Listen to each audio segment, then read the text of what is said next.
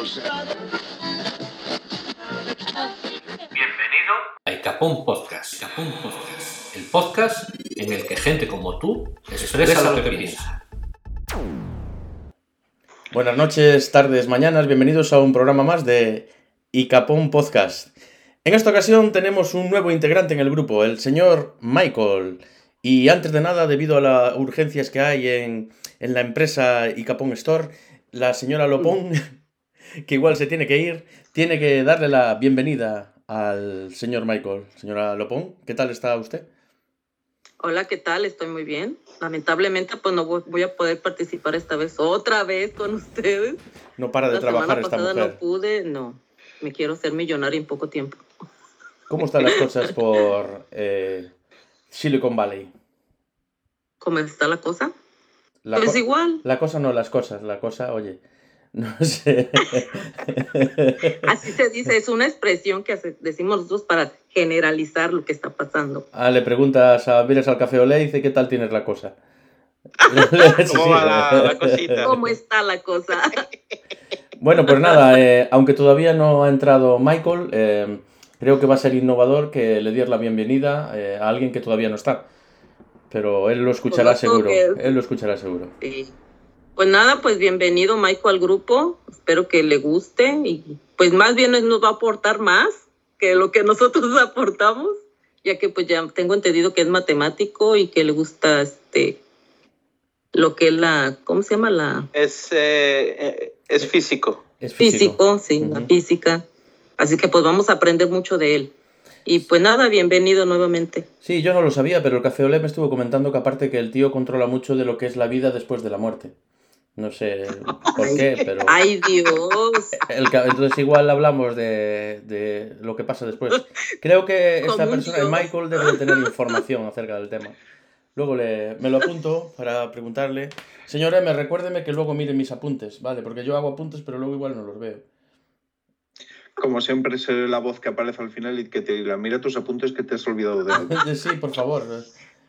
Y luego... De- que al señor, el señor Presi le pasa lo que apunta para no olvidar, pero después Pues no. olvida que apuntó. Es que ese es el tema, es como hago, no sé.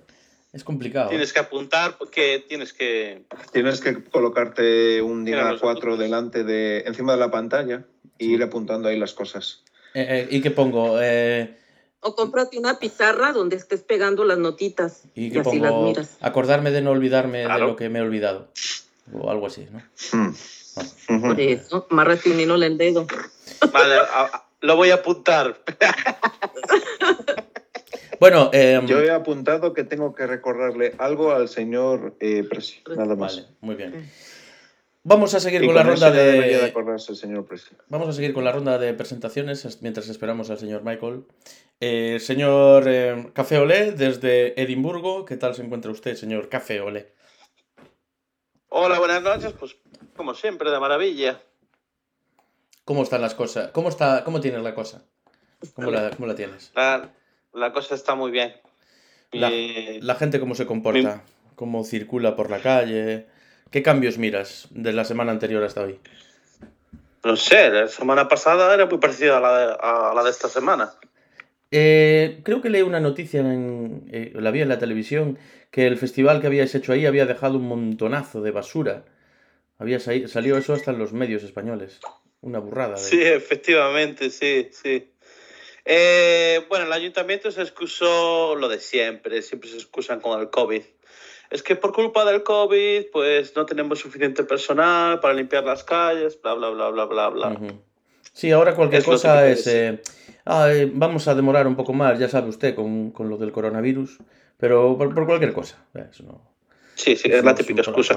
Bueno, aparte es que también hemos tenido el festival, aunque, a ver, no ha habido tanta gente como suele haber en los festivales, pero claro, causado por la, por la pandemia hay mucha gente que lógicamente no puede viajar. Pues entonces no ha habido tanta gente como otros años, lógicamente. Pero es, por eso se ha acumulado tanta basura, básicamente. Bueno, ¿y cómo, qué tal, señor M? El señor M desde Galicia, ¿cómo están las cosas desde en Galicia? Pues aquí. eh, ¿Y cómo está usted? momento ¿Y- Las y- cosas, sí- ¿Y co- cómo las está cosas usted? igual. ¿Cómo estás tú? ¿Cómo estás tú primero? ¿Cómo te encuentras? Pues yo mucho más optimista que hace una semana. Aunque el otro, día, el otro día me hizo un spoiler de lo que va a pasar en menos de 10 años. Sí, sí, porque hace una semana yo pensaba que el mundo se iba a acabar en cinco años, pero ahora soy mucho más optimista. Pienso que van a ser en 10. Sí, Vaya, eh, eso sí que es un spoiler. cinco. Está, momento... ¿Y cómo ver las cosas? ¿Miras algún cambio desde la semana anterior en el entorno? ¿No? Sí. Eh, básicamente no, creo que no. Creo que seguimos en... Parece que sigue siendo esto agosto todavía. Todo sigue exactamente igual. Por lo menos desde mi punto de vista, salvo la vuelta al trabajo y a las clases, que pronto será, no, no hay nada distinto. Todo sigue igual. Y estamos con nosotros también el señor Michael. El señor Michael, ¿desde, eh, ¿desde dónde está usted, señor Michael? Desde Timbuktu, desde la Ciudad de México. Desde la Ciudad de México. Sí, señor. ¿Y cómo están las cosas en la Ciudad de México? ¿Cómo ve usted el panorama?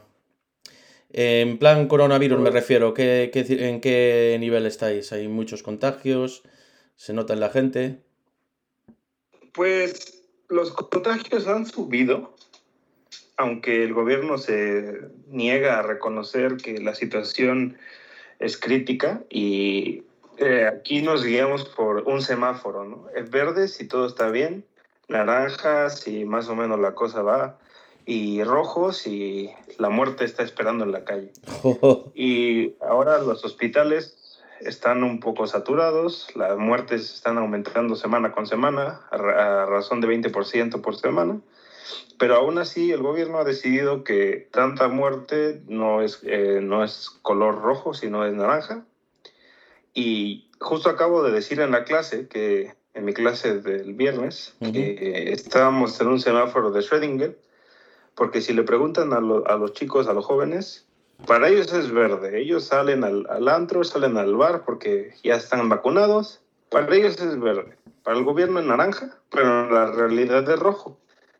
Entonces es el semáforo de Schrödinger porque es rojo, verde y naranja al Tiene mismo todo- tiempo. todos los colores al mismo tiempo. Pero ahí la- el porcentaje de vacunación que es alto. Es, es alto relativamente para la ciudad porque ya han vacunado hasta la población joven eh, de 18 a, a 30. Ujú. Ya de ahí para arriba todos están vacunados. Pero y aquí no tenemos tanta gente que se rehúse a vacunarse. Pero aún así, la gente que no se ha vacunado es la que más se está enfermando y los casos están siendo fatales. Más graves. Entonces tampoco podemos decir que, que el, el porcentaje de vacunación es tanto. Con las cifras que reporta el gobierno, la verdad es que uno no puede... Está, quedas más desinformado que si no escucharas. La- las cifras, eh, si le hacemos... El otro día le estaba, estaba con el señor M y le estaba comentando también, hago mis numeritos más sencillos que los tuyos, seguro. Solo me calculo porcentajes. Entonces aquí sí que en España hay más del 70% de la población total vacunada. Y en Galicia, que es eh, la zona donde, donde vivimos, incluso ya pasa del 80%. Y sin embargo, eh, el tanto por ciento de la gente que se infecta y va al hospital es un poco mayor que la que había al principio del- de la pandemia. El tanto por ciento de gente que yendo al hospital luego va a la UCI, a cuidados intensivos, es eh, un poquito mayor. Y las muertes están aumentando. Tenemos una media, estamos llegando a los 200 diarios. Incluso con esa vacunación, eh, no saco ninguna conclusión. Lo único que la variante Delta, que es aquí la, mayor, la mayoritaria, es más agresiva. Entonces, pero estamos en la casilla de salida. eh, estamos en la misma situación realmente, con todos vacunados, que cuando no había nadie vacunado y entró un virus nuevo. Entonces yo, ojalá me equivoque, pero veo un futuro dentro de unos meses eh, terrible. Y después de las navidades, terrible. Es lo que yo, yo platicaba con mi familia, les decía, es que miren, la vacuna estuvo bien, pero cuando vacunas a la población, estás frenando la propagación Ese masiva de una variante. Eso es otro. Pero yo, y se lo explicaba así a mi padre, le decía, imagina que, que a casa yo traigo a vivir a un amigo que coma mucho. A café, a café ole. Ajá, y- y- no, me llevo al café y tú desde antes de que llegara al café yo, yo ya me comía tu comida y me bebía tu bebida. Y después de que llega café, tú empiezas a comprar comida que sabes que a mí no me gusta. Pero no sabes que al café sí le gusta esa comida y esa bebida. Y entonces, ahora yo ya no me la voy a comer, pero se la va a comer el café. Qué cabrón. Y, y entonces ya no sirve que, que hayas eh, cambiado el, el, tipo de alimento y de bebida, porque ahora se lo sigue comiendo alguien más. Sí. Y eso pasa con la vacuna, ¿no? Sí. Estamos evitando la propagación de una variante, pero como ya hay otras variantes que son más virulentas, entonces pues están encontrando fácil propagarse, porque no solo es la vacunación, la gente ha dejado de tomar los cuidados pertinentes Sí, sí. y eso también afecta. Voy a cambiar. Además, la economía ya no puede sostener eh, un parón de nuevo Mm. y los gobiernos están diciendo, bueno, pues que sigan trabajando, que vuelvan a las escuelas, incluso aquí en México, los niños que ni siquiera están vacunados, que vuelvan a las escuelas, que haya trabajo otra vez y pues eso está haciendo que, ok, ya no se está propagando la primera variante del COVID, ni las que estaban semejantes, pero aquellas que sí se están propagando ya lo tienen más fácil. Ahora, quizá el propósito de la vacunación no era evitar la propagación, sino evitar la letalidad. Sí. Pero, pues la letalidad tampoco solo va en función del virus, sino también va en función del sistema de salud. Y es más fácil que, la, que haya menos letalidad si tienes libres el 40% de los hospitales y puedes atender gente. Si todos los hospitales están saturados, pues por más que estés vacunado o no, no va a haber el servicio óptimo para atenderte y puede ser que termines falleciendo, lamentablemente. Sí. Pues quería comentar que aquí, aquí en Escocia es muy parecido. También tenemos lo del semáforo. Rojo, rojo, verde. No, ¿cómo es? verde, naranja y verde. Verde. Se me va la olla. Tenemos verde, verde, ámbar y, y rojo. El verde es cuando hay mucha cerveza. El, el ámbar, el ámbar es cuando ya se acaba la, la cerveza ya la gente se empieza a preocupar. Y el rojo ya es cuando hay whisky. Ahí ya se ha jodido el tema. Tenemos un, un, primer ministro en el Reino Unido que es más chulo con 8, que, que, ha dicho, pues un día dice, tranquilos todos, que el COVID no es tan severo que solo se está muriendo la gente mayor. Y no él, él, escuchó algo, el hombre escuchó algo por ahí de inmunidad de rebaño, que esto se curan todos sin hacer nada. Y el sí, hombre. Eh, pues para ahí, hombre, a ver, pues inmunidad de... Bueno, ya. Es que, es que el tío es así. Una vez también dijo, hizo un comentario sobre las musulmanas que llevan el hijab, que van cubiertas. Les llamo, eh, ¿cómo, ¿cómo le llamo? Buzones de cartas. Buzones de correo.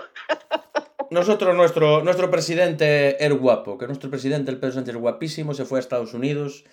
Guapo, sí. guapo, lo pusieron de guapo para... y ya está, es guapo. Le, le, pusieron de Superman, que se parece a Superman. Sí, de Superman.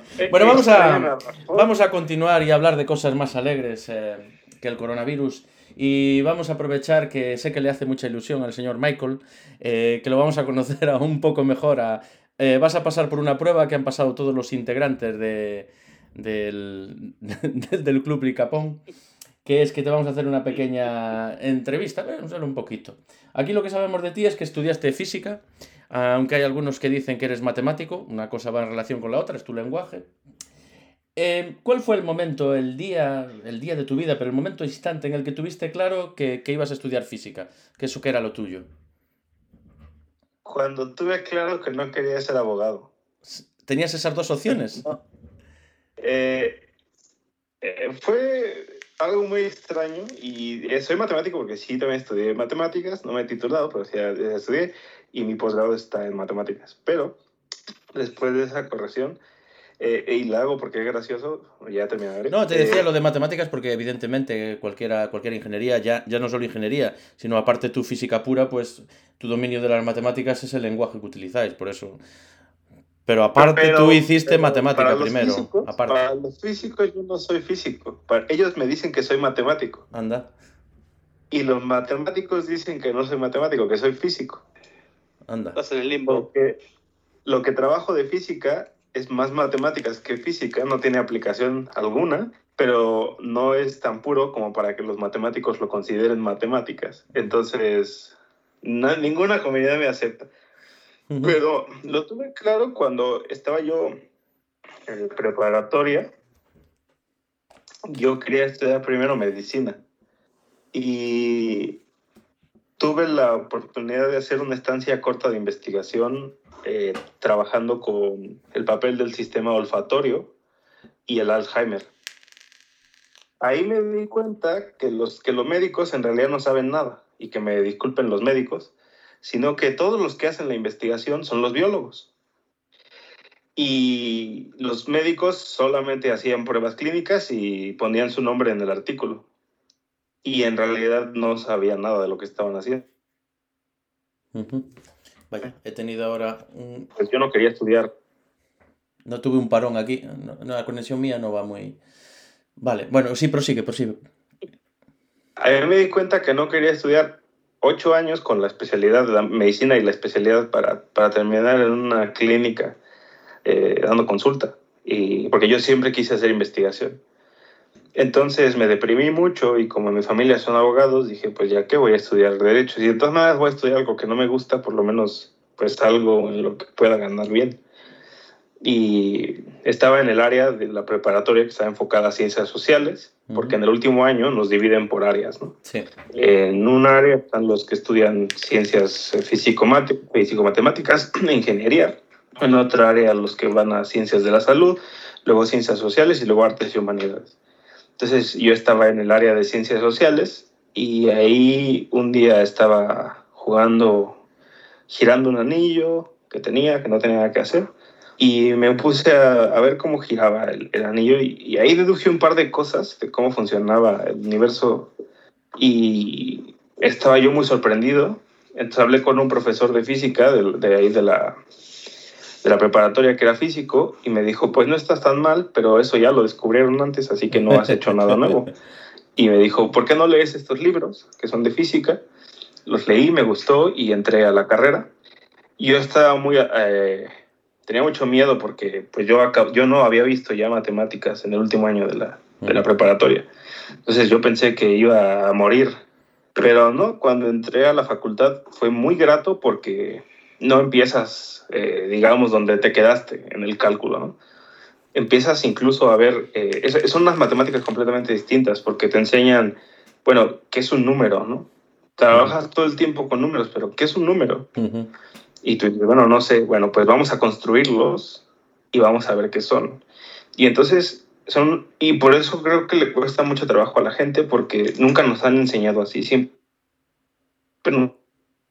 a ver, apréndete esta fórmula y utilízala, pero nunca sabes por qué o cómo es que sale ahí o de dónde sale. Sí. Cuando te enseñan de dónde vienen las cosas y por qué son, es mucho más sencillo y mucho más divertido. Sí, yo recuerdo cuando estaba en, en el último año del instituto en COU que integrábamos y hacíamos derivadas y integrales y me enteré luego más tarde para qué servía eso de las integrales, porque realmente tú integrabas pero no aprobabas el examen o no, pero no sabías qué aplicación práctica. Luego, ya mucho más tarde, pues mirabas sus aplicaciones incluso en informática. Es así. Y... para mí siempre que, a mí siempre que me hablaban de integrales, eh, pensaba en el pan. El pan. el pan integral. Hay, un chiste, ¿no? Que, que, es una imagen de una, de una pieza de pan y le ponen una integral y dicen, ¿qué es esto? Es pan integral. ¿Ves? Otra preguntita de las, de las buenas. Eh, ¿Tú crees que la honestidad es siempre recompensada? No, al contrario, creo que la honestidad siempre es castigada. A la gente le gusta decir que le gusta la honestidad solo porque les gusta tener el control. Si a mí me mienten, no voy a saber qué está pasando con la situación y no voy a poder reaccionar de manera adecuada si son honestos y me dicen todo lo que pasa, pues entonces voy a poder ajustar cómo reacciono. Pero de ahí a que me guste lo que me están diciendo, no, y puede ser incluso que hasta tome represalias con esas personas. Eso ya es algo personal, pero en mis relaciones yo siempre pido que no haya honestidad, pido que haya sinceridad. Ah. Porque creo que es distinto. Creo que la honestidad es algo muy moralino, como yo siempre te digo todo lo que hago. Pues sí, pero quizá no tienes necesidad de saber que esta tarde se me acabó el papel de baño y que le tuve que hablar a la vecina y pasó ahí una comedia de enredos.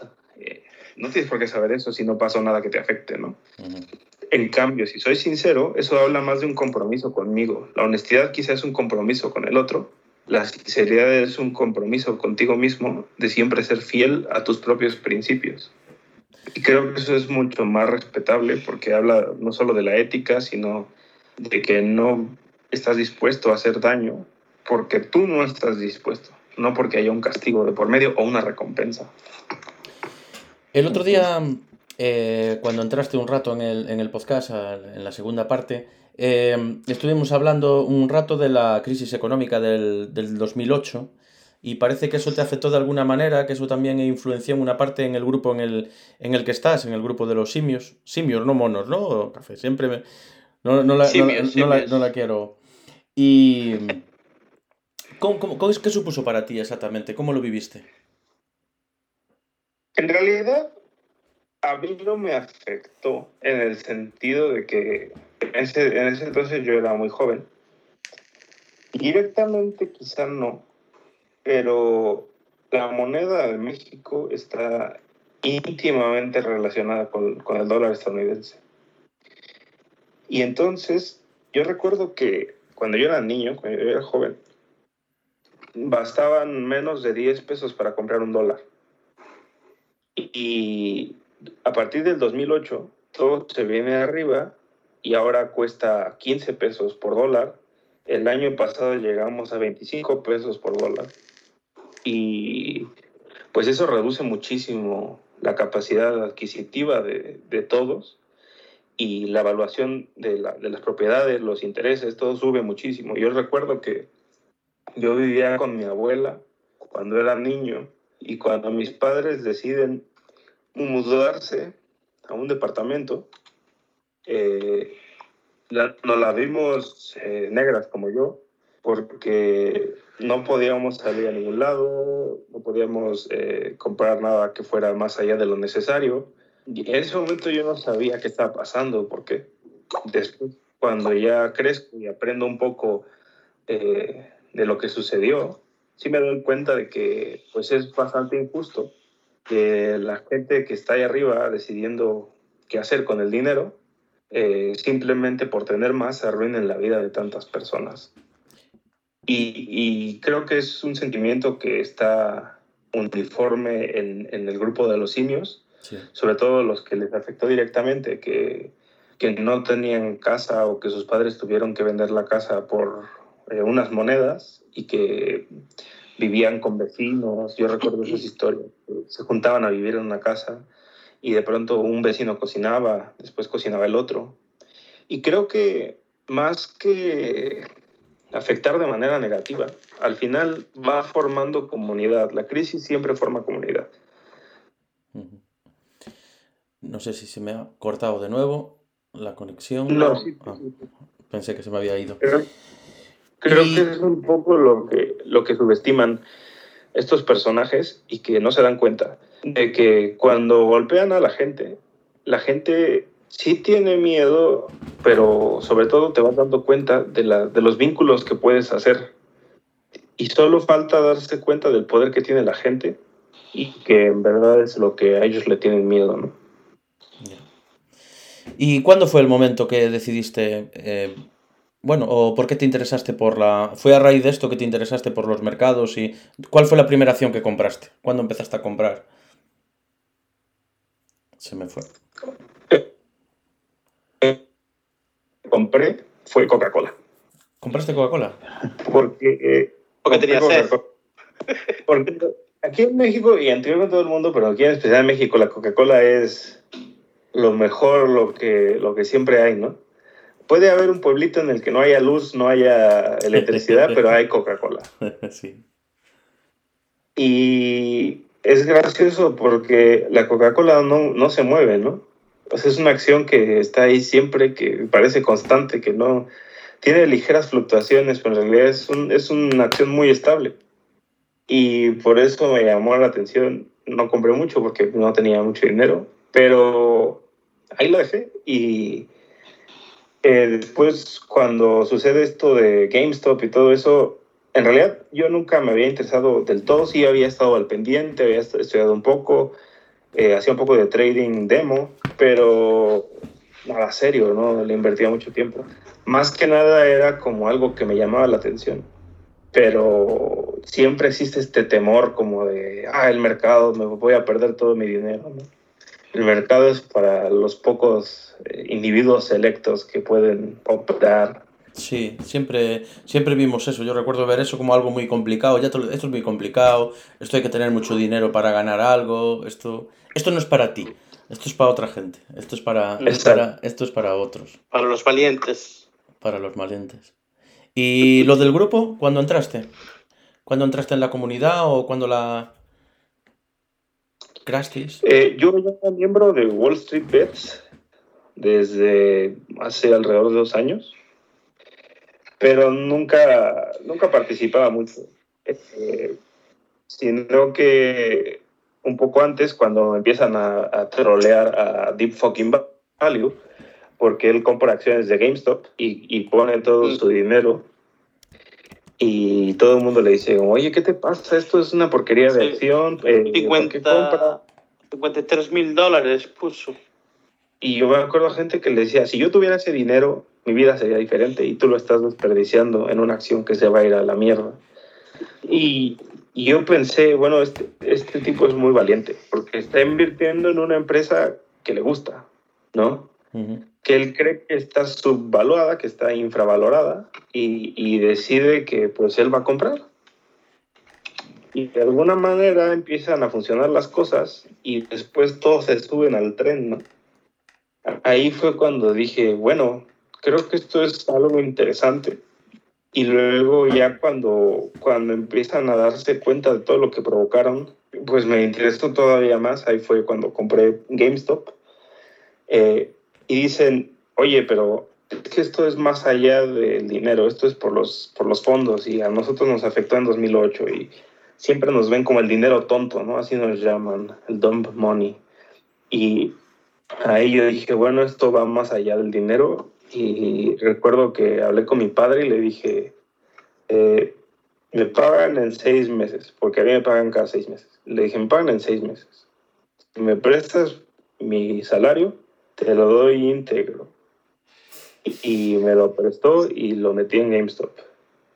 Eh, lo hice así solo por hacerlo, en FOMO, pero y, pude haber ganado un, pedazo. No lo hice. Después, la verdad es que fui paper hand y vendí perdiendo casi la mitad de lo que había invertido. Pero eso hizo que me pusiera a prueba, porque en ese momento dije, bueno, tengo que recuperar el dinero que perdí. Y fueron meses sin dormir, eh, operando Forex que el Forex es un mercado brutal porque tiene una volatilidad tremenda y además es un mercado de 24 horas. Entonces yo no dormía por estar operando, pero en, en, dos meses recuperé lo que había perdido con GameStop. Eh, GameStop cuando estaba en 30, 40 dólares. Vendí en 200 y tantos. Y después de ahí me puse a ver eh, bueno, qué jugada sería, ¿Qué, qué empresa valdría la pena invertir y dejarlo a largo. Y, y fue lo que les conté de, Naked, que sucedió cuando cayó todo en marzo. Y yo en ese momento, Naked ya estaba eh, en la mira y ahí fue cuando decidí entrar de lleno. Y esa es la historia de, de Naked en el grupo. Otra pregunta que ya es un clásico de, los integrantes del grupo por la que pasaron todos. Imagínate que tú te, mueres ahora mismo. te mueres, ¿no? Y resulta que, que Dios Así. existe. Da igual lo que creas o no, va el Dios y existe, ¿no? Eh, y tú estás allí a las puertas del cielo, porque te vas al cielo, hay una puerta allí, y de repente se te abren las puertas, estás allí con tu maleta y te encuentras a Dios, a Dios en las puertas del cielo. ¿Tú qué le dices en ese momento?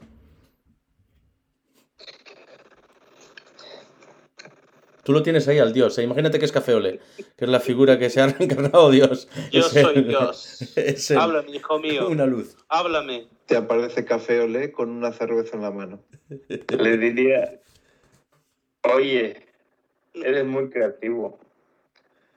Y Lo sé, lo sé. Te, te gusta mucho el gore, ¿verdad? Porque la, la religión siempre tiene esa brutalidad intrínseca del ser humano. ¿no? De hecho, cuando yo participaba del cristianismo, me daba risa porque yo decía que era la única religión caníbal que estaba aceptada y que además tenía zombies, ¿no? Porque uno se come el cuerpo de su Dios, que además asesinó, y se bebe su sangre. Sí. No, del hijo, del hijo. Eh, Pero, es Dios, es La reencarnación del Dios en carne. Es todo lo Estás mismo. comiéndote a Dios que además te dijo que te lo comieras, entonces es un poco fetichista. Y además el Apocalipsis va a incluir la resurrección de los muertos. O sea, imagínate la tierra llena de zombies caníbales que comieron Dios. ¿no? Entonces, a mí me, me gustaba mucho y eso le diría, le diría, oye, bueno, desde la parte del cristianismo, eh, vaya religión más metalera, ¿eh? Bueno, ya me estás tocando los cojones, te paso para el infierno. Directo. ya, ya- ya no, no, por no- culo, ya. no pasaste, Es no, una no, escalera que baja por ahí, por favor. no, ya pasaste la prueba. Bueno, ¿tenéis A alguna chupar- A pregunta? chupársela a Satanás. Señor M, ¿tiene usted alguna pregunta que hacerle? Pues mira, resulta que no me acuerdo de la pregunta que yo hacía en estos casos. Así que lo voy a tener complicado ahora. No, Sí. sé, no sé qué preguntarle. ¿Y el señor Cafeole? Pero si me ocurre algo que pase mi turno y ya se me irá ocurriendo. algo. No, pero vamos a ver, pero aprovecha que tienes ahí al señor Michael, que está como un libro abierto, está receptivo a todo lo que le quieras preguntar, todo, todo, todo. Yo le voy, a, le voy a preguntar si tiene novio, porque es muy guapo. Pues es- quizás soy guapo, pero en otro planeta. Bueno, ahora te dedicas a la docencia. Eh, lo de la docencia tiene que estar muy bien. Estás formando al futuro de, de- de tu país, a toda una generación. Eres el responsable del mañana, del mañana de tu entorno. Eh, ¿Qué tal? ¿Te, te gusta? ¿Te satisface? ¿Estás contento? Eh, siempre me había gustado la docencia y me había dedicado en una medida quizá más informal a dar clases privadas y así. Cuando me dan la oportunidad de ser profesor en la universidad, eh, me fascinó y me esforcé muchísimo, me esfuerzo muchísimo en el curso, en hacer el curso ameno, en sobre todo mostrar que no tienes que ser el profesor exigente que... Porque en la facultad hay este mito de que entre más difícil sea pasar una materia, mejor está la materia.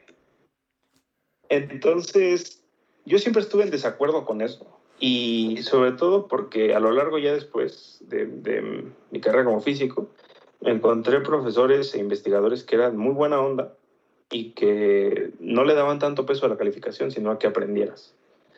Y creo que eso es algo muy importante porque la vida como Mm. físico y como matemático es muy estresante. Hay una competencia terrible. Y muchas veces le, le pierdes el gusto a la carrera, pierdes el gusto por aprender y le inculcas a, los alumnos que lo más importante es ser mejor que los demás. Y yo creo que eso es una falacia. No puedes ser mejor que nadie. Solamente puedes ser bueno haciendo cosas que a lo mejor el otro no es bueno haciendo, pero él es bueno haciendo cosas que tú no. Y de esa manera es lo que yo trato de inculcar a mis alumnos. Eh, les digo, trato de, de darles una manera nueva de ver no solo el mundo de la física, sino el mundo, ¿no? Y cómo necesitan más que nada que les guste, porque de verdad es algo muy común que uno pierde el sentido de por qué estás estudiando esto. Y a mí, a mí me encanta, a mí me encanta la docencia. De hecho, acabo de conseguir un, puesto en, línea en Singapur. De, doy clases a niños que se están preparando para un concurso de matemáticas. Y me fascina también porque son muy brillantes, pero cuando veo la situación allá, de que el nivel de educativo es tan alto, que la competencia es terrible, la verdad es que sí me duele un poco ver cómo el sistema educativo se ha convertido en esta especie de, de granja en la que los becerros más gordos son los que ganan. ¿Y cuál es la recompensa? Trabajar para alguien más. Ya, Mm. Hacer rico a alguien más. ya, ya. Bueno, me imagino que darás clases de Naked en la universidad ahora, ¿no? Para que no trabajen para nadie. No Eh. puedo hacerlo directamente, pero sí lo hago. El otro día, Vale, sí. el, el otro día eh, también comentaste una cosa que me chocó. Eh, sí, aparte viniendo de un físico, que tú dijiste que, que la gente solía ver patrones en las cosas, cuando muchas veces igual no los hay. Eso me sorprendió porque, no sé, yo entiendo eh, lo que, lo que yo te dije también, es que yo lo que lo veo de otra forma, ¿no? Que tiene que haber patrones y, y que yo no los veo, ¿sabes? Que no tienes esa capacidad.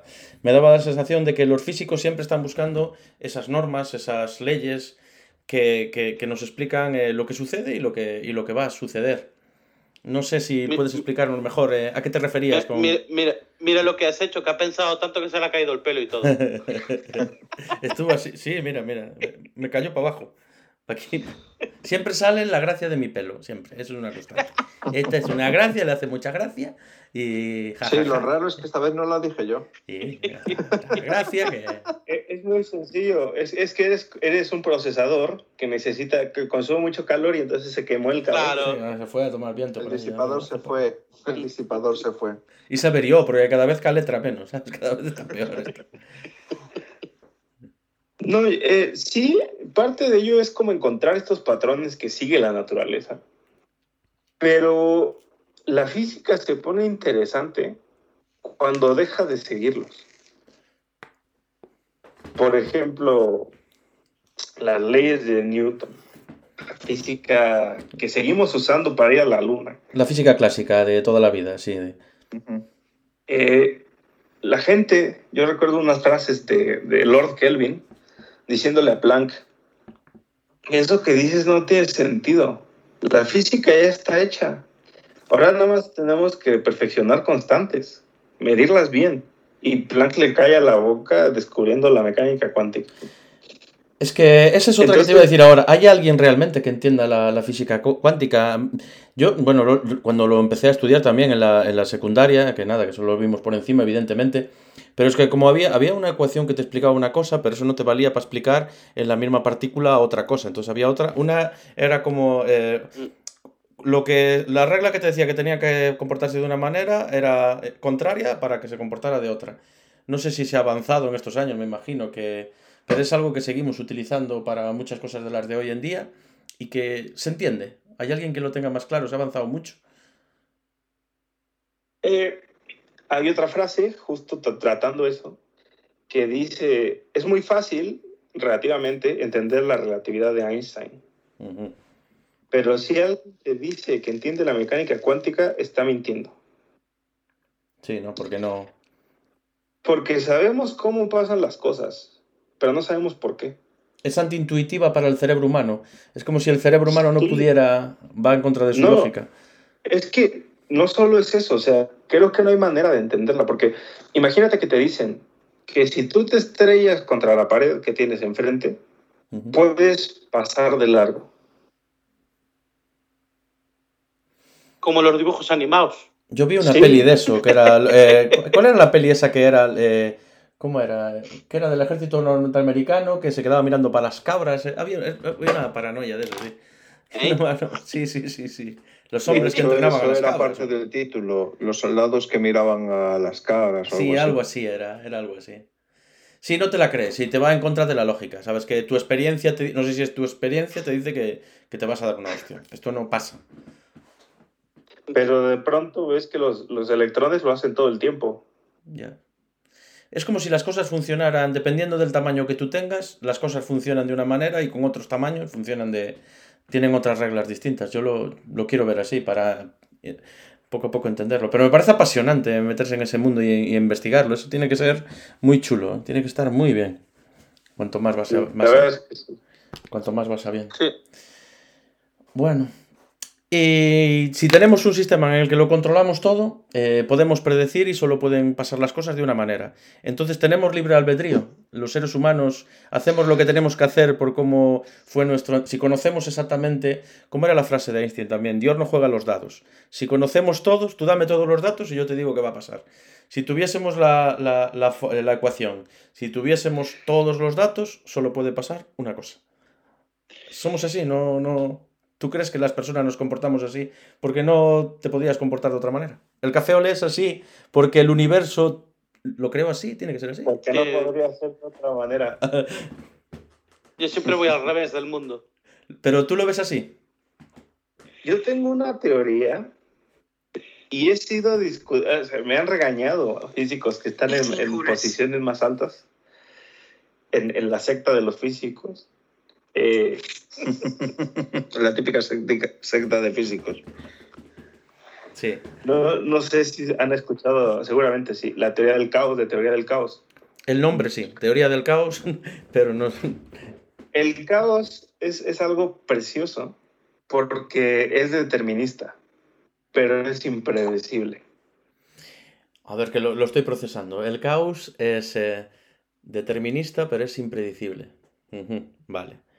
Pero ¿por qué no tenemos las, por no tenemos eh, las reglas o por qué? No hay un patrón decidible para todo a, larga, a, a gran escala. Por ejemplo, si tú en, en, una, en, en, un programa de ordenador escribes, eh, dame una sucesión de números al azar, te, siempre pide, te, te pide una semilla, ¿no? Uh -huh. La semilla es la condición inicial. Uh -huh. Entonces, si tú le pones como semilla un número, si lo pones las mismas veces, esas mismas veces te va a dar la misma sucesión. Uh -huh. Es decir, si empiezas como semilla al cero, los números que obtengas siempre van a ser los mismos. Ahora, no hay manera en la que tú sepas qué número viene después. Pero si ya viste la sucesión una vez, ahí sí puedes decir, ah, ya sé qué número viene después, porque ya lo viste una vez. No porque Pero... sepas cómo es que va a llegar ese número, sino porque ya lo viste y ya sabes qué, qué pasa. Pero si en lugar de poner cero como semilla, eliges el 1, ya no tienes idea de qué va a pasar. Vaya, eh, ¿te quedó claro, Café? Eh, yo sigo pensando en el primer número, estoy perdido ya. en, en el cero. Eh, si lo vemos con seres humanos, es, voy a poner un ejemplo un poco mórbido. Imaginen que un día antes de que me invitaran al programa, ayer, uh -huh. yo estuve a punto de suicidarme. Uh -huh. Si yo les pregunto a ustedes si me suicidé, ustedes van a decir que no, porque estoy aquí. Uh -huh. Ah, sí, entiendo. De esta manera, ustedes ya pueden predecir que yo no me suicidé. Pero en ese momento en el que yo estaba frente al espejo, decidiendo si tomar mi vida o no hacerlo, yo no sabía qué iba a pasar. Entiendo, sí, sí, sí. Una vez que lo viste, pero no había, tú dices que no había forma de predecirlo. No Exacto. había forma ninguna de, de, saberlo. Pero ya estaba determinado, porque yo ya iba a estar aquí hoy. Ahora, ahora está de moda el, sobre todo en Marvel y en las series y también en UM, el, el multiverso el multiverso, todas las posibilidades que hay. ¿eh? Yo, yo, lo entiendo de una manera. Es como si yo tiro una moneda, sale cara o cruz. Em, si existe, si existen, en un universo salió cara, en otro universo salió cruz. O sea, todas las posibilidades tal vez se den y eso crea universos distintos. O estamos simplemente en una línea eh, en el que se, esos patrones se dieron, pero existe también otra línea en el que se dan otros patrones. Esto sigue vigente en la física, tiene un marco serio o se queda ya solo en el cine? Hay teorías que dicen que no, no, no, hay distintos universos en el que pasan distintas cosas. ¿O está deshecho esto? Es, eh, es vigente, está vigente, sobre todo cuando estás estudiando teoría de cuerdas, pero tiene mucho que ver con la... Es raro, porque la mecánica cuántica necesita una interpretación filosófica. Ajá. Y dependiendo de esa interpretación, es la realidad que sale de esa teoría. Puede ser la misma teoría, pero con otra interpretación ya no hay multiversos. Eh, por ejemplo, hay una teoría que habla del colapso de la función de onda, es decir, que sí, pueden existir todos esos multiversos, pero al interactuar entre ellos colapsan en uno solo y es el que experimentamos. Eh, pero obviamente esa, esa, teoría no va a, llegar a una película, ¿no? Ajá, desaburrido. Eh, es la interpretación. Pero yo creo que sí es posible en ese sentido, pero que en el momento que hubo el Big Bang, eh, ahora se cree que existe algo que se llama espuma cuántica. Sí, algo leí de eso. Y, y que es como una espuma en la que cada burbuja es un universo. Entonces, en ese sentido, existe el multiverso, no como otra copia de nosotros, sino como otro universo en el que están pasando cosas quizá completamente distintas, quizá extremadamente similares, pero en esta café ole es el calvo y tú tienes una melena.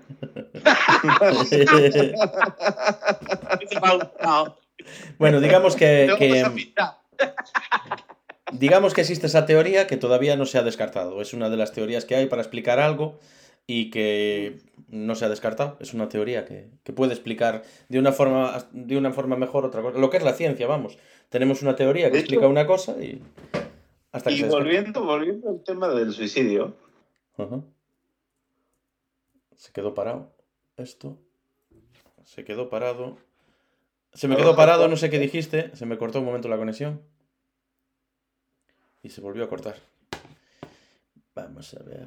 El suicidio cuántico. Se corta, se lo corta. Se me corta la conexión, se me va. Ahora, parece que sí. Eh. Es que cuando hablo de suicidio, eh, yo creo que, me están hackeando la. Es el señor M. Señor M, ¿estás ahí? Sí. Sí. Sí, estoy. Estamos hablando de suicidio, es señor una manera de llegar a la inmortalidad. ¿Qué decías? ¿Que cuando estamos eh, hablando de suicidio? hay, una, hay una paradoja que se llama el suicidio cuántico que es una manera de llegar a la inmortalidad y asume que existe el multiverso. Entonces, imagina que tienes una aplicación que cuando tú oprimes un botón, tienes el 50% de probabilidad de vivir y el 50% de probabilidad de morir. Entonces, lo que dice esta paradoja de la, de la mecánica cuántica es que serías inmortal. Porque cuando oprimes ese botón, pasan dos cosas. En una rama del universo mueres y en la otra sigues vivo. Pero tú solo estás experimentando en la que estás vivo. No puedes experimentar en la que ya ah, moriste. claro. Entonces, para tú... Se volvió a conectar, pero... Sobreviviste. sí. y si lo haces un número de veces y sigues vivo en todas las, en todas las ramificaciones que experimentas, quiere decir que eres inmortal.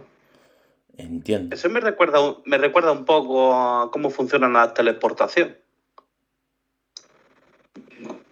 Explícame un poco. Sí, desarrollalo, por favor. Físico, desarrollalo. Yo pensé que le ibas a explicar tú. Claro, tú le sueltas ahí. ah, claro. De hecho, de hecho, es posible. Sí, pero se ha llegado a hacer teleportación, ¿no? Sí, pero no es como estarían, ¿no? Hombre, hay... recostar en España, que lo hicieron en Canarias. Hay, hay partes de la física. Claro, que sí. Hay partes de la física que cada vez, eh, bueno, imagino que cuando más profundizas, más, más cerca están de la, de la filosofía, incluso si hablamos de viajes en el tiempo, incluso si se dieran las condiciones físicas, luego estarían las condiciones lógicas. Eh, cuando tú viajas al pasado, lo que varía varía el futuro.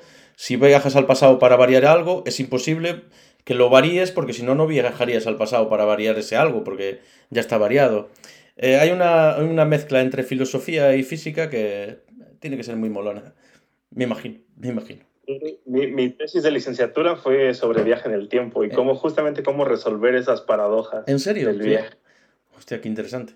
Te viste Regreso al Futuro no sé cuántas veces, vamos. Y se volvió a cortar. Me cachi la mar. Mi, padre, mi, padre, me preguntaba, oye, ¿de qué va tu tesis? Y yo le decía, es regreso al futuro. bueno, bien, hijo, bien, toma. Joder, qué guay. Pues... Sí, señor, pues interesante. No sé si, si la entenderíamos si la leyésemos, la verdad, ese tipo de tesinas con los desarrollos, pero, Pero sí, muy bien. Bueno, em, si no tenéis nada más que preguntarle, café, señor M.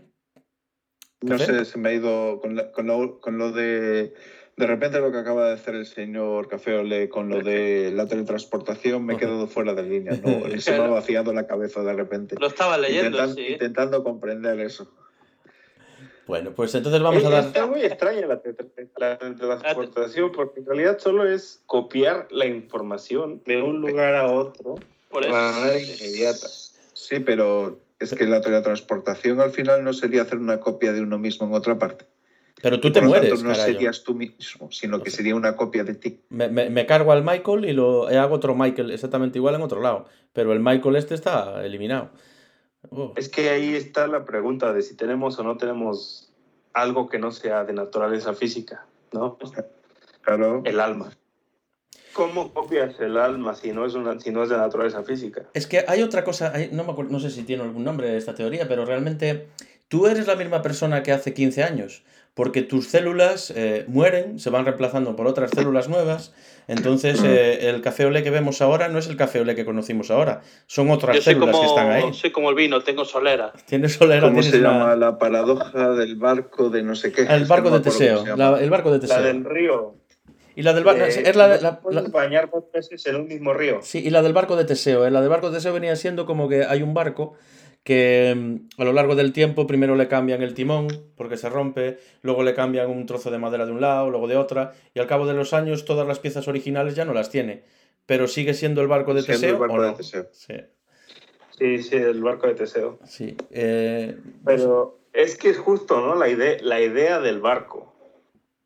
¿Qué somos? El- el- o sea, a mí me parece más, más evidente con, con lo del río, porque dices, no te puedes bañar dos veces en un mismo río, porque No, no las el aguas ya cambiaron. ¿no? Evide- evidentemente. Mm. Pero, y, y la gente te dice, ¿cómo no? Yo me bañé aquí ayer y me sigo bañando hoy. Pues sí, pero el río que está ahí ya no es el mismo, ya no son las, las mismas aguas con las que te bañaste. Y creo que es la idea de más que esa cosa eh, en forma, ¿no? Nosotros, por ejemplo, claro, quizás si me hubieran conocido hace seis años y me vieran hoy, dirían, no, no es el mismo. Pero la idea de mí ahí, ahí permanece. Tu esencia. La esencia permanece. Es algo ya El platónico, problema ¿no? es, ¿es algo físico o no lo es, ¿no?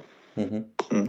Es- es- esto mola, porque tú cuando hablas con un físico, el de los más conocedores de lo que son las cosas y cómo funcionamos, al final te das cuenta de que no sabemos lo que somos, no sabemos eh, las partículas más elementales cómo carajo se comportan, no vemos que hay patrones impredecibles y nos queda totalmente claro que no tenemos nada claro. Está... Dejado como al principio, macho. Sí, no, peor, es que sales aquí desconcertado. Tú vete por ahí que no sabes... un amigo físico decía, los físicos sabemos casi todo, excepto cuando se trata de partículas muy frías o partículas muy calientes o partículas muy pequeñas o partículas muy grandes o partículas que se ven o partículas que no se ven. O sea, en realidad no sabemos nada. Sí, el que te diga que lo entiende todo eh, es un fenómeno. Miente. Y miente, es un fenómeno mintiendo. Yo lo entiendo todo. Hmm. Ya, ya. Por eso formas parte del gran equipo de Icapón Podcast. Claro. Es verdad, hay que decirle a la audiencia que hemos eh, hecho... eh, Michael, tenemos ahora mismo, has llegado en el momento del programa en el que hemos hecho algún, un avance tecnológico que pocas empresas y pocos podcasts tienen. Vas a flipar, ¿eh? Estáis todos sentados. Hemos creado un correo electrónico. icaponpodcast.gmail.com Tenemos correo electrónico. Habemos correo electrónico. ¿Eh? Esto es un salto. Ya tenemos... ¿Qué? Gmail. Es con, es con Gmail. No es buena Gmail. cuenta. Sí, sí, sí, sí. Esto de las cuentas corporativas tienen... eh, La gente ya se puede comunicar con nosotros a través de icaponpodcast.gmail.com Y mm, damos paso a la segunda parte de- del programa. Si no tenéis ninguna pregunta, comentario, alto- te- tengo una pregunta. Adelante. Bueno, tú como físico, ¿tú crees que hay vida inteligente en el universo aparte de nosotros que podría existir? Claro. Y vive aquí en la Tierra, ¿no? Vean a un cuervo y eh, esos desgraciados son más inteligentes que yo.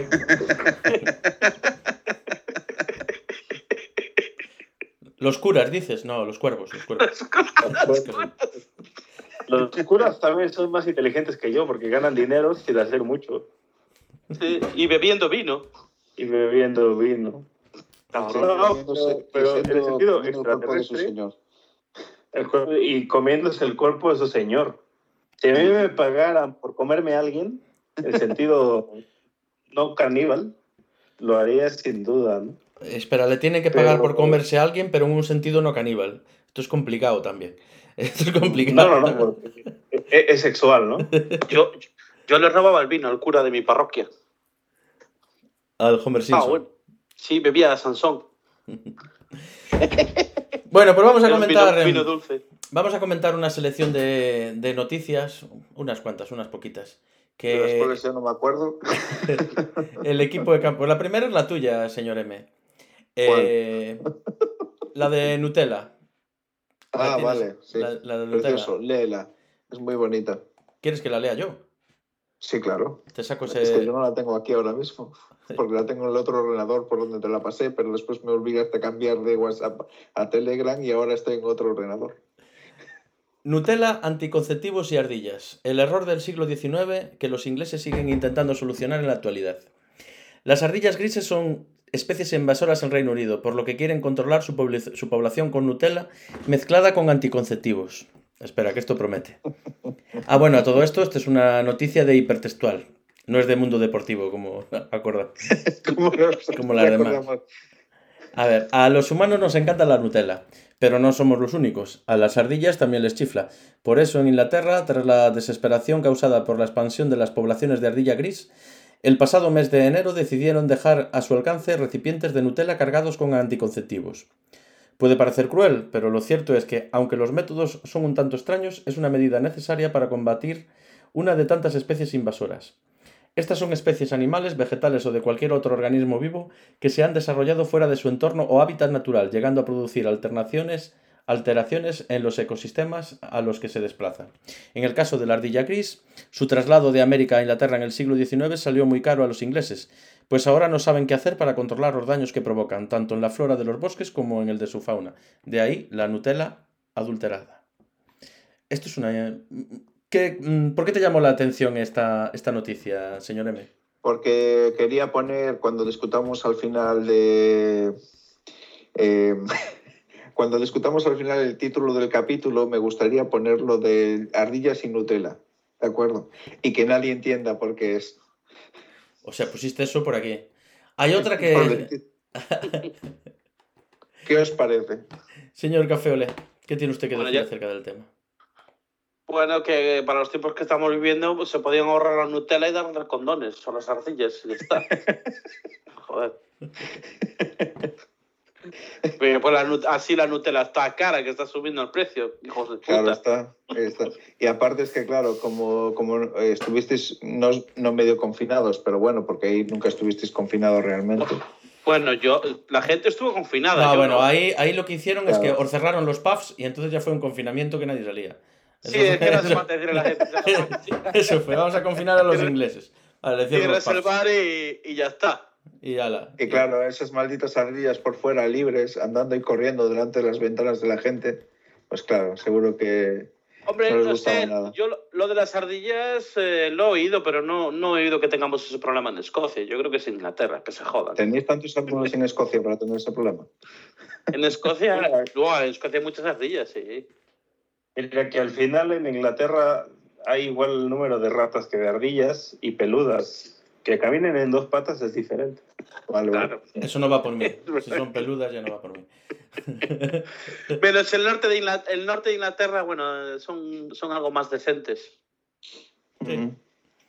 ¿Se te ocurre Pues algún.? eso, nos cargamos a las ardillas con Nutella. Básicamente las esterilizamos. Muy bien. Pero no es como que solo las ardillas vayan a comer Nutella, ¿no? O sea, creo, si eres un animal, seguro te va a gustar aquello que es dulce. Entonces Claro. yo me imagino ahí a todos los animales comiendo Nutella y de, de pronto ya todos son estériles, ¿no? Hombre, depende yo- qué hora. Eso solo, Nutella solo por la tarde, por la mañana dan eh, tostadas con mermelada. No que yo me imagino a gente picando y comiéndose eso y diciendo, "Mm, no sé qué hace esta Nutella aquí, pero me la voy a zampar igualmente. Pero Es que eso no es lo peor. Ahora imagínate, los animales sabiendo que son estériles, van a andar teniendo orgías ahí por todo el parque de Inglaterra. Eso no va a ser una, una buena vista, ¿no? Ese niño que pregunta a su madre, mamá, ¿qué hacen esas siete ardillas todas juntas allí unas contra otras? Y todas llenas, todas manchadas. de Tenemos el, el mismo problema con los zorros. O sea, aquí zorros hay muchísimos. Entonces se vienen a la ciudad. Y siempre, siempre están removiendo la basura y se meten en los jardines. Pues es una brutalidad. Hay zorros por todos lados. Pero con lo Es bonitos que. Aquí tenemos el, El problema problema con los nosotros. Yo creo que es peor. El problema somos nosotros. Hombre, No, sí, les- no, les- les- No quiero dar este discurso de, de que el ser humano es la plaga, pero nosotros hemos invadido sus hábitats y aún con ello somos tan descuidados como para dejar fuentes de comida o comida potencial a su alcance, como la basura, y luego no queremos que esas, esos- esas especies que, que ya no tienen que comer porque ya les quitamos la casa, vengan a buscar la basura que dejamos donde probablemente haya comida. Le estamos troleando. Le ponemos la comida en ahí este y luego caso es, una, es una ardilla que no es eh, de, de Gran Bretaña, sino que es estadounidense. La ardilla es, sí, estadounidense. No sé cómo llegó ahí, Sí. pero bueno. Por- porque la traerían de alguna manera en algún barco. En, en algún navío o algo así. Que siempre andamos haciendo lo mismo. Oh, qué especie más bonita. La quiero, la quiero en mi país también. Eucalipto, Puma. para Galicia, qué bonito es esa Eucalipto planta. es para- El eucalipto es algo que vas a escuchar mucho en este podcast. Sí, tenemos, Mucho, tenemos un problema, tenemos un problema con eso aquí. Bueno, la siguiente noticia eh, la puse yo, pero eh, eh, ha salido a colación de eh, bueno, un disgusto que se llevó el señor M. La verdad es que lo voy a compartir pantalla para, para que sepáis de qué hablo. Eh, el, el señor M tuvo un disgusto muy grande y ahora ya empezó a Por respirar eh, porque OnlyFans eh, dijo que iba a prohibir todo el contenido pornográfico. OnlyFans es una... Desarrollalo tú, antes ¿Qué es OnlyFans? Explícanos. eh, ¿qué es ¿Recordáis la escena de Charlton Heston enfrente de la Estatua de la Libertad en una playa gritando ¿Por qué, malditos, lo habéis hecho? ¿Por qué? Y todo eso, ¿vale? Pues eso es antes de esta noticia. Ahora ya estoy bien. Pero desarrollalo. Venga, a ver, eh, señor M, eres la mejor persona que nos puedes explicar qué es OnlyFans. No por nada, sino porque eres el que está más metido en el mundo eh, informático. De la En el mundo informático. Sí. Bueno, vale. OnlyFans es una plataforma des- destinada a que desarrolladores de contenido puedan tener un trato directo con las personas que los puedan patrocinar y les den dinero directamente a, a través de contenido exclusivo. Que pueden ser vídeos de todo tipo, o fotos de todo tipo, o interacciones de todo tipo. ¿Y por qué, por qué quería cerrar el porno? ¿Qué problema tenía? Porque OnlyFans, que es una plataforma que creció mucho, mucho, mucho a través de la pornografía y del contenido sexual, pero eh, llegó a tal nivel que, digamos, que empezaba, eh, llegó al nivel en el que empiezan a tener problemas todas las redes sociales, que es el, el nivel de, eres muy grande, hay mucho contenido sexual aquí dentro, te vamos a empezar a meter problemas, todas las instituciones y todo, por eso, por ejemplo, ahora mismo Twitter está teniendo un grave problema con el tema de que está todavía permitiendo el contenido sexual en cuentas y que le están dando mucha caña para que lo limite, al igual que ya lo hicieron antes Facebook, Instagram, todo este tipo de redes. ¿Pero por qué esa manía de eliminar el porno de las redes sociales? No, a ver, no, en serio, ¿cuál es el problema? Por la misma redes razón. sociales, por la- redes de contenido, todo tipo de redes, cuando llegan a ser muy mayoritarias, siempre se acaban metiendo ahí. eh, mediante denuncias de plataformas, de, de administraciones públicas, de todo tipo. Es que así siempre pasa lo mismo. Cuando, cuando se hacen excesivamente grandes, siempre es un patrón. Hablando de patrones, ¿de acuerdo? Cada vez que una de estas redes empieza a hacerse demasiado grande con el contenido sexual, empiezan a ponerle muchas, muchas trabas. Ujú. Yo, Es que- yo opino, yo opino que le deberían cambiar el nombre en vez de OnlyFans, le tienen que poner Only Wankers. Only Wankers. Only Wankers, ¿y eso qué es? Solo pajeros. Ah, vale. Only Fabs. Only Fabs. OnlyFans. Mejor. OnlyFans. Ma- Más bien es porque quieren que llegue a más público. Claro. Es como, como, Pero en como teoría. OnlyFans no es de contenido exclusivo sexual. Tú puedes subir lo que quieras. Claro, pero es que ahí prospera el tema sexual. Lo que pasa es que ellos quieren cambiar la visión de la plataforma para no tener problemas. Pero es que ellos sobreviven gracias, bueno, no sobreviven, son tan grandes gracias a ese contenido sexual. Es que sí, básicamente solo se conoce. Solo se conoce Sí, Only-. OnlyFans es, es lo que tiene. Vale, que seguro que ya han aparecido otras plataformas que dan facilidades o digamos que de lo que cobran los los, los que tienen ahí, los bueno, los que suben vídeos ahí y tal, que normalmente OnlyFans supongo que se quedará una parte proporcional de lo que pagan las, la, la gente eh, a, través de sus Patreons. Bueno, voy a decir Patreon, pero es otra plataforma distinta también. Pero bueno, patrocinios, a través de sus patrocinios, a través de la compra de ese contenido. Bueno. Bueno, pues menos mal, bueno, volvieron a rectificar y, y ahora ya vuelve el porno a. El porno del pueblo. El porno del doy las pueblo. orejas al lobo. Sí. Y es que eh, justo OnlyFans es un, es un fenómeno muy interesante porque yo veía eh, que hay, hay cuentas incluso que dicen adopta un, un servicio. O, o sea, es una chica y que le da la oportunidad, ella muy generosa, a sus suscriptores de pagarle la luz o pagarle el gas, el internet. Y yo digo, bueno, pero tú qué ganas con eso? Además, la chica se está llevando un dinero por todo lo que publica y tú le estás pagando el gas. Pero creo que eso genera una especie de relación afectiva Entre la persona que le paga el gas y ella, por lo menos en la, en la mente del que le está pagando el gas. Porque dice, yo voy más allá, yo no soy solo un suscriptor, yo le pago el gas. Se puede hacer eso, yo lo quiero hacer. Mm. Pero halo. eh. Pero es- eso es lo que, lo, eh, lo que se decía antes, que es un trato mucho más directo con la, con la persona que te está dando el contenido. Parece Esto más íntimo, más cercano que-. Ya mucho antes en las redes sociales, tú, por ejemplo, podías en, en los eh, en YouTube, por ejemplo, cuando tienes un evento y están varios hablando y tú quieres, por ejemplo, que en el chat donde están hablando todo el mundo, tu mensaje sea más grande, más, más tal, o que llegue directamente a ellos o que salga en pantalla, tú puedes hacer un- una especie de super chat, ¿no? O algo así. Y, Pero claro, te cuesta dinero. Eh, lo, yo, lo que dice Michael, eh, no es simplemente pagar eh, por una suscripción a, a Pornhub, que ves porno y ya está. Es- creas un vínculo más fuerte con, con la que te hace vivir esos momentos tan, tan bonitos contigo mismo. Pues nada, yo voy a hacer algo así, que me paguen el gas y la luz. De vez en cuando Pero, me ¿Qué compro una entrada vas para el cine. señor Café Olé? Por favor. Lo que haga falta. Fotos, fotos de pies, eso, eso. Pies, para los fetiches. Y los de- pies son muy respetables. O de, o de exprimir espinillas. Hay un montón de contenido de gente que, que, que- pero 20 minutos en YouTube o en, en TikTok, hay gente que, que son vídeos de exprimir espinillas. Exprimir espinillas Sí.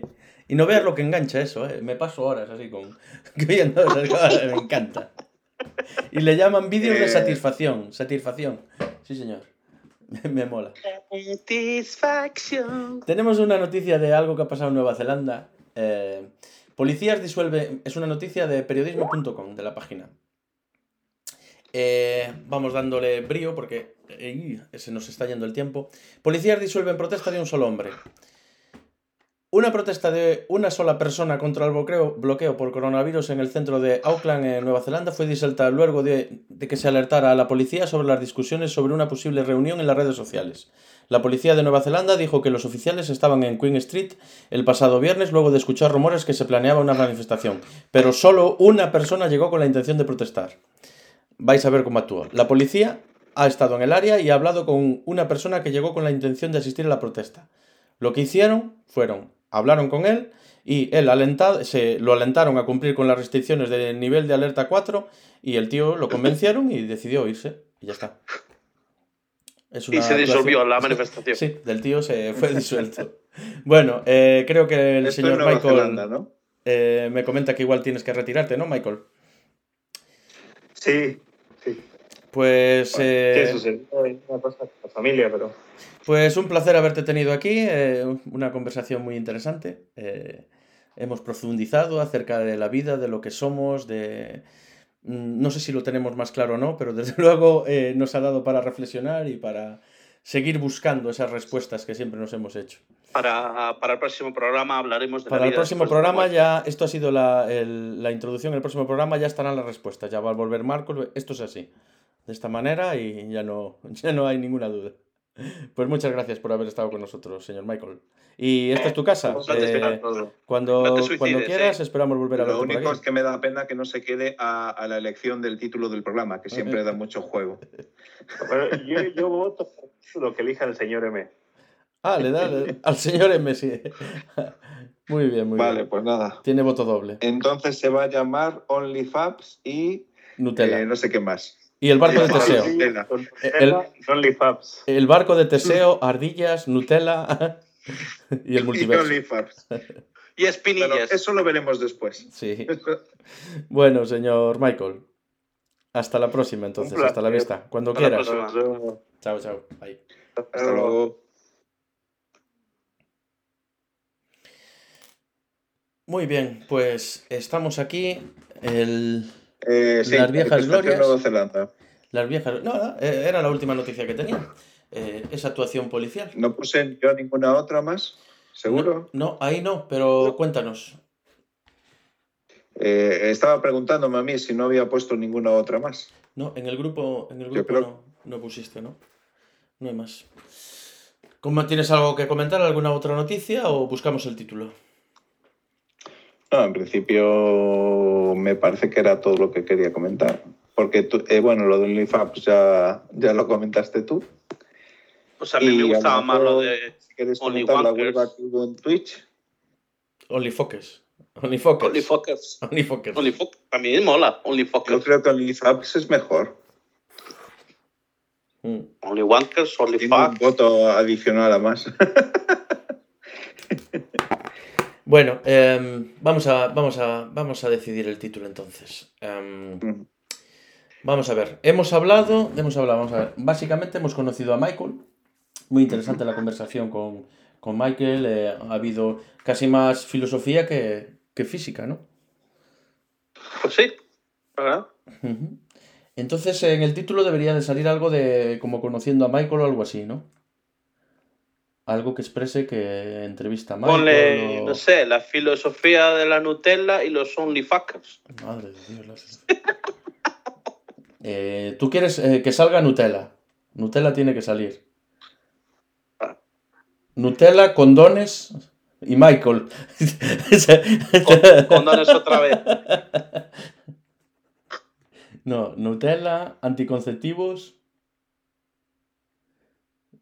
Anticonceptivos. Yo creo que le deberías de poner de título al programa Una ardilla comiendo Nutella en OnlyFans. Pero eso no pasó. No, pero está relacionado con lo que pasó con el Espera, programa. espera, a mí se me está ocurriendo uno. espera, espera, espera, espera, lo tengo en la punta de la lengua. Eh, la filosofía Sí. de la Nutella La filosofía de la Nutella y los anticonceptivos de los OnlyFuckers. y los anticonceptivos. Y lo del Michael, que lo que hacemos Uh, con esto, Michael. esto ya está. ya demasiado. A ver, Yo creo que OnlyFabs debería de salir, porque creo que es la única coña buena que se me ha ocurrido en todo el programa. Entonces, vamos a ver. Vamos a ver. Va a ser Michael. Michael. Eh, OnlyFans. Conocemos a Michael. Espera, Michael, OnlyFans. OnlyFabs, FAPS. Y que no follen las ardillas. también está bien, está bien. No, y esterilizar ardillas, pone. Michael, OnlyFans y esterilización masiva de ardillas. OnlyFabs. OnlyFabs. OnlyFabs. Only FAPS. OnlyFabs. OnlyFabs. Y esterilizar ardillas. Y esterilizar ardillas. Con Nutella. vale. Yo creo que es perfecto. O sea, no puede salir nada malo de ahí. Vale, vale, vale, vale. Bueno, Vale, pues eh, ¿Ya entonces vamos, vamos cerrando. Bueno, la despedida de siempre. Eh, se acaba este programa de hoy de Icapón. No olviden ustedes que tienen la página web icapón.com en la que tenemos interesantes noticias y artículos. Y ahora tenemos, eh, como ya he dicho antes, eh, un nuevo método de contacto con nosotros. Podéis escribirnos a icaponpodcast.gmail.com Podéis entrar en nuestro canal de Telegram o en nuestro grupo de Telegram Icapón Chat. Y nada más. ¿Algo que decir? Se te ha olvidado la tienda. No, no Ah, y, la y tienda. te- y tenemos. Ah, y, y leer las notas al final, que no me lo habéis dicho. Cachi la mar. Yo te lo Eh, iba a decir ahora, pero no me dejaste. tenemos eh, la tienda icapon.store, S-T-O-R-E, E, en la que tenemos a la venta maravillosos artículos. Y la señora Lopón me puede matar porque está trabajando en estos momentos en, en ella. Eh, a esto saludamos a, a Cecilia, a Cecilia, nuestra fan número uno. Saludamos también a nuestro editor de sonido, que él sabe quién es, y a todos los oyentes que estáis ahí. Daos por saludados todos. Hasta la siguiente. Chao, chao. Hasta la próxima. Adiós, chao. Ahora el postdata, a modo de alegato de Café Olé, alias Sargento. ¿Café? Me gustaría expresar algunos sentimientos e ideas y quizás explicar a los nuevos en el mundo de las acciones meme qué es lo que ha ocurrido y puede ocurrir en el futuro quizás no lejano. Lo primero es, ¿por qué estamos aquí? ¿Qué ha ocurrido? Bien, algunos han entrado en FOMO cuando han visto la acción subir de repente y se subieron al carro con intención de sacar Eh, se ha cortado, le voy a tener que mandar repetir.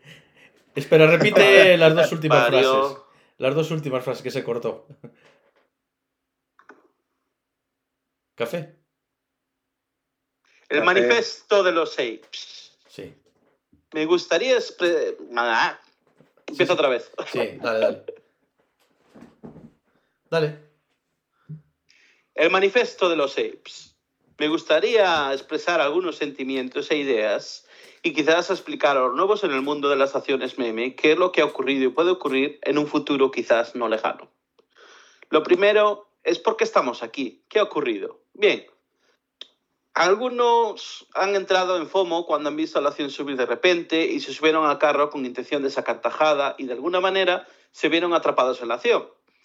Esto los llevó a buscar más información de la compañía y quizás los llevó a un grupo de Reddit o Telegram y descubrieron el Ape Army.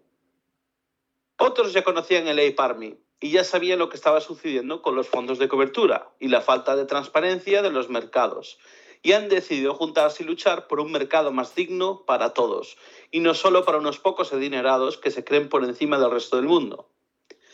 Eso no es una tarea fácil y el hecho que un grupo de valientes decidiese aventurarse en semejante hazaña es digno de reconocer. ¿Qué conseguiremos y qué podría ocurrir?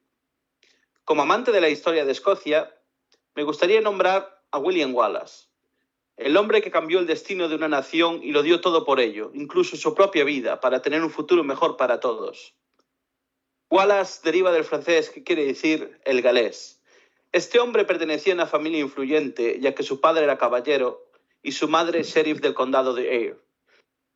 Wallace era una persona altamente inteligente y su tío capellán le inculcó sentidos morales de libertad con clásicos latinos, los cuales inspirarían su- sus combates contra el poder inglés. William decidió asaltar Lanark con solo 30 hombres, después de haber perdido a su prometida asesinada por el propio sheriff. Con ello, fue atrayendo más campesinos que, que se unieron a su lucha y consiguieron éxitos notables contra las autoridades inglesas y ganaron la batalla más importante que cambió el destino de una nación. Wallace ganó la famosa batalla del puente de Stirling con un ejército muy inferior al inglés, en el que murieron más de 5.000 soldados ingleses. Entonces, una frase de Wallace se quedó grabada en los escoceses por siempre. Os he traído el ruedo, ahora bailad lo mejor que podáis. Wallace perdió una batalla, contra el propio rey Eduardo de Inglaterra y tuvo que huir. Unos años después, fue apresado y condenado a muerte. Lo torturaron y descuartizaron, y sus partes fueron expuestas en diferentes zonas de la nación para inculcar miedo y que nadie se atreviera a rebelarse nunca más contra el poder inglés. Esto no funciona exactamente como Eduardo deseaba y pasó totalmente lo contrario y comenzó la unión del pueblo escocés, nombrando su propio rey Robert de Bruce, el cual unió los clanes escoceses bajo una misma bandera y consiguió derrotar el pueblo inglés y alzarse como una nación libre por más de 500 años. ¿Por qué os cuento esto? Porque para mí es una historia que siempre me ha llamado la atención desde que era joven y me doy cuenta que estas situaciones ocurren una y otra vez en la historia del hombre. Siempre hemos luchado por la libertad, por un futuro mejor para nuestros hijos y que todo es posible, cueste lo que cueste, aunque solo seamos un puñado de personas con un espíritu inquebrantable. Hoy estamos unidos en una batalla diferente, una batalla contra entidades que nos ven como dinero estúpido, gente fácil de manipular y saquear. Hay gente que lo ha perdido todo en la crisis del 2008 nuestros padres, nuestros abuelos, ellos que pelearon toda una vida para que nosotros tuviésemos un futuro mejor. Ha llegado nuestro momento de tomar nuestras armaduras, nuestras lanzas, nuestros caballos y pelear por lo que es nuestro por derecho. Tenemos la oportunidad de cambiar cosas y escribir historia. Para mí, esto va más allá que una situación financiera, es algo más ético y profundo por el cual seguiré peleando y no me rendiré porque juntos podemos conseguirlo. Y por lo que a mí me concierne, esta batalla ya la hemos ganado, porque ya está cambiando la forma de ver las cosas y nos une como humanos que somos. Por un futuro mejor y una libertad financiera. Long live the Ape Army.